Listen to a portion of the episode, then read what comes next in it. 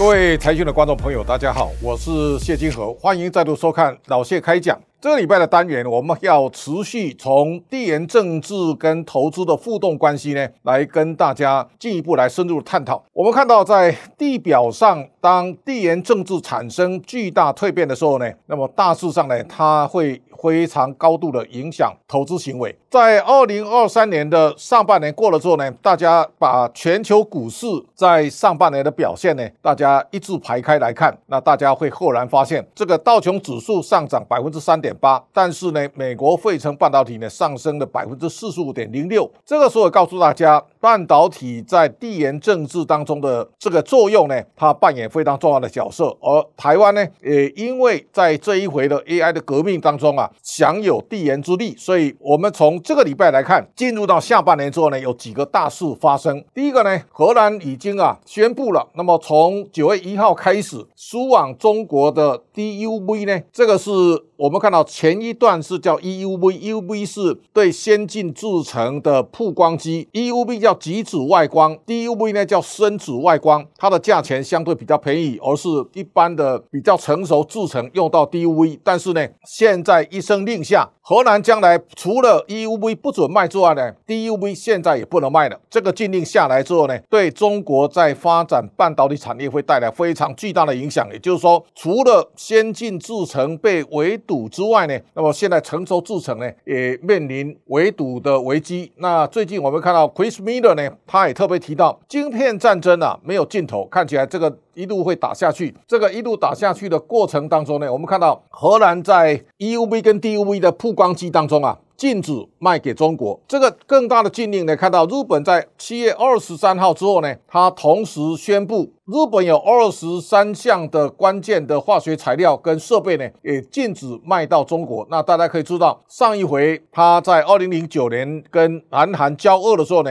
日本只有把光阻剂就跟几内酰胺三项化学材料料呢禁止卖给南韩，南韩已经受不了了。现在是几乎是全面封锁的态势，这个态势呢，我相信。它现在对地缘政治呢，它会带来更巨大的效果。好，那这个时候我们再看到美国现在的围堵力道呢也加大了。他也告诉大家，这个黄仁勋的 NVIDIA 呢，原来它是 A 一百跟 H 一百是最高阶的，但是为了卖给中国呢，他把它改成 H 八百跟 A 八百。现在美国告诉大家，七月下旬之后呢，NVIDIA 的 A 八百跟 H 八百现在也不准卖给中国。换句话说呢，AI 晶片呢全部封锁。而现在中国也把中国使用包括亚马逊的 AWS 或是微软的云的服务呢，现在也暂停服务。那这个情况来看呢，这个是双方的坚壁清野。这个时候呢，我们也看到，在最近雪莉跟美国的大使谢峰在讲，一个健康稳定的中美关系符合两国利益，也是国际社会的共同期待。这个话这么讲，但是呢，在地缘政治当中啊，现在大家可以看到，俄乌战争之后呢，现在开启了一个地缘政治更大的张力。换句话说呢，现在看起来。俄罗斯在进攻乌克兰上面呢，在瓦格纳叛变之后啊，现在看起来添加更多的变数。而地缘政治呢，对美国来讲，它的整军大致上已经成型，所以现在对中国的杀戮呢，其实从下半年会正式开始。这个是大家对未来的投资要高度拭目以待的。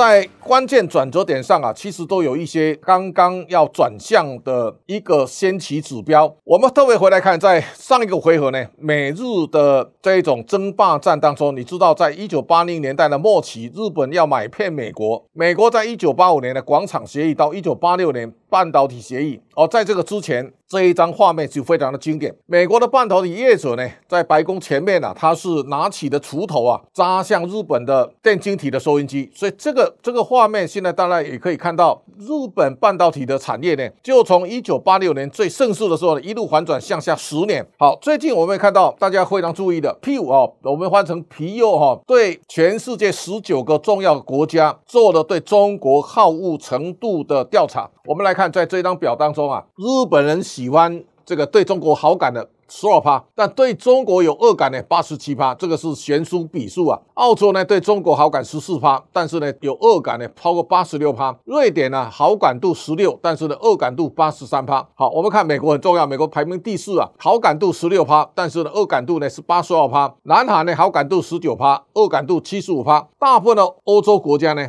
大致上的恶感度都在七成上下，所以包括这个从德国、英国、法国、意大利、西班牙，大致上都在这个论据里面。往下看呢，对中国有好感的国家只有两个，一个是新加坡，新加坡最有好感，六十七趴；对马来西亚呢，六十趴呢，相对也是高的。以色列大概是一个持平状态，所以这是对中国的好感度调查。那十九个国家里面只有两个对中国有好感，所以 PU 的这个它的好感度啊，大家可以看是一个非常重要的新的开端。那十九个国家呢，它也调查对美国友好跟中国友好度。那大家看到对。中国友好，日本十二趴，但是对美国友好七十趴。澳洲呢对美国友好有超过五十四趴，瑞典呢 有六十六趴。那美国自己个友好自己七十八趴。所以这一次大家可以看到，韩国的民调里面呢对中国友好二十趴，对美国友好八十九趴。在过去这段时间呢，美国跟南韩不断的在拉近距离，要选边站了。但是呢，韩国迟迟不表态。那这张民意调查其实也告诉大家，韩国最后呢选美国派，那就告诉你这个是民意，其实有非常。大的一个指标，当全世界大部分的国家对中国产生敌意的时候呢，它其实是一个重要的一个开端，而这个开端也是地缘政治猎杀的一个重要手段的开始。那亚洲呢，其实我们看到马来西亚跟新加坡呢，在地缘政治当中，它是两个将来很可能值得探讨的变数。我们今天不再深入来探讨。同时呢，我们也看到对十九个国家呢，同样对拜登、对习近平的信任度啊，也也差不多跟好感度差不多。所以你看，从日本、澳洲到波兰呢。波兰对中国好感度降到十一趴，但是呢，恶感度啊达到百分之八十二。好，这一次要特别注意的，这个波兰的角色啊，其实在俄乌战争之后呢，我们可以看到在地缘政治的一个变化当中啊，今年上半年日本的日经指数呢大涨百分之二十七点一九趴，印度呢上涨六点三七趴，而印度已经啊来到六万五千六百七十点的历史高点，印度股市涨了二十年了。大家可以特别注注意到，这个礼拜呢，印度股市的市值呢超过英国跟法。国它现在是第四大，它的总市值呢三兆三千亿美元。这个礼拜其实还有一个比较大的变化，日本的股市的市值呢达到六点一九兆呢，它超过了中国。那中国现在排第三是六点零九兆，而印度呢三点三兆呢，现在变世界第四大。好，如果反向，大家再回头再沙盘推演，印度现在的 GDP 的总值啊，到去年底为止三点一七兆。那我相信在十年之内呢，印度往十兆的方向去爬升，九兆十。十兆呢可能性是非常高的，那印度可能有三倍成长的空间。如果地缘政治实力下呢，中国经济不成长而反退的话呢，现在的十八兆在十年之后呢，很可能变成九兆，这个也是有很高可能性的。所以这个后续的变化呢，值得大家高度的关注。那现在的习近平呢，已经成为全世界除了普京之外呢，最不受欢迎的元首。全世界对中国开始重新解读，所以印象中大家对中国的恶感度呢，都在上升。这个。这时候大家可以从这当中啊，日本的变化是非常大的。换句话说呢，包括现在的日本的股市呢，它进入到世界第二大的殿堂，这我相信呢，是一个在未来地缘政治的一个变化当中啊，值得大家高度关注的焦点。那么在这种情况之下呢，我们来看香港，香港的股市啊，连续下跌六年。那么在去年的香港股市呢，它的恒生指数下跌百分之十五点八四，那国企指数呢下跌百分之二十一点三。但是今年你看到恒生指数呢继续在下跌百分之四点七三，而国企指数呢再跌四点一九八。这个情况告诉大家，香港股市跌了四年，那现在看起来在这一次啊，大家要特别注意了，在。香港回归之后呢，其实你可以看到，在港版国安法通过之后呢，大陆人大规模到香港来工作。那这个时候呢，其实包括现在它有高才通啊，这个是对香港经济带来更大压力。就是说，众多的从内地来的跟香港形成的竞争。而另外一边呢，香港的有钱人不断的把资本移到外面。那么在过去这一年当中啊，香港人移到英国去定居了超过十四万八千人。所以英国的入境大臣都在表彰香港对。英国经济所带来的贡献。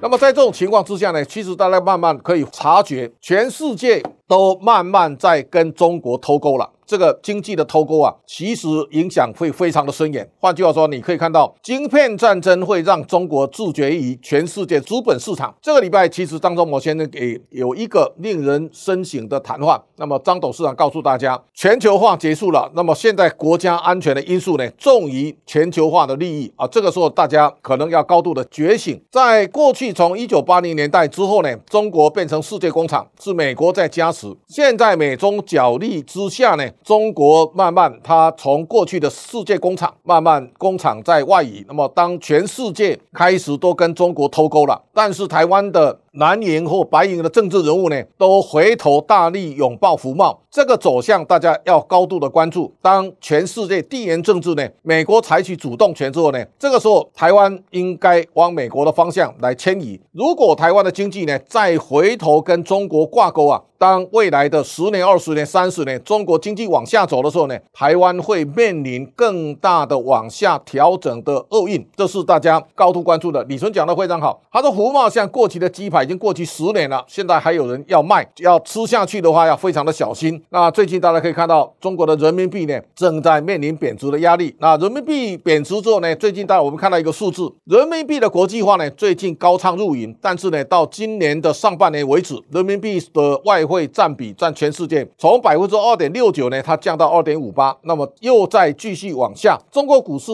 疲弱不振，最大的关键，它资本不断的在外流。那相对来讲，我们大家可以看到，台湾在这个回合当中啊，其实表现可圈可点。今年上半年外资买入台股呢是一百一十二点五亿美元，第二名是印度呢九十七点二，第三名南韩是七十九点四亿，台股重返。亚太市场的外资买超的榜首，那么泰国净卖出啊三十一点一亿，泰国今年上半年跌了百分之九点九趴，这外资的力量呢还是扮演非常重要的角色。那么在这个地方呢，大家可以看到，这个伟创今年股价涨到一百零五之后呢，大致上呢，伟创现在的市值已经到三千六百五十亿了，伟影呢现在有两千六百九十二亿。啊，伟影股价到一千六百一十，而伟创到一百零五，今年的 AI 伺服器呢成为全世界大热门，那么我们可以。可以看到，这个林宪明算是最超级的赢家哦，所以台湾在这个回合当中，我们相对有非常大的发展的潜能。而这个时候呢，大家可以看到，地缘政治的角力之下呢，第一个，未来世界会出现三个亮点。今天没时间讲墨西哥，但是呢，大家知道，墨西哥已经变成美洲最重要的生产基地，它正在取代中国。墨西哥今年的汇市呢？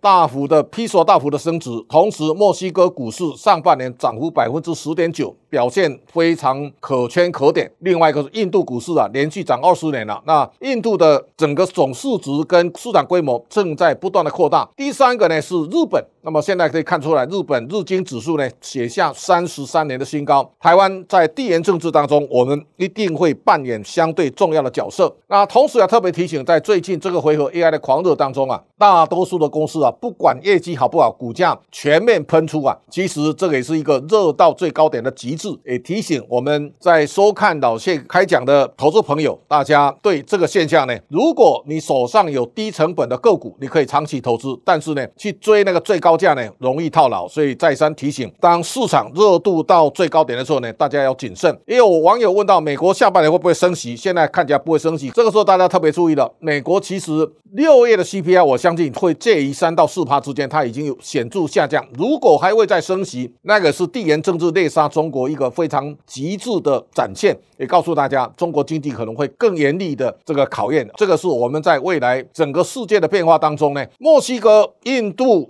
包括日本，都在取代中国的过去的角色。将来这三个国家形成亮点，而中国跟香港将来会面临最大的压力跟考验。今天老谢开讲到这边告一段落，感谢大家的观赏。下周同一时间，请大家继续收。看。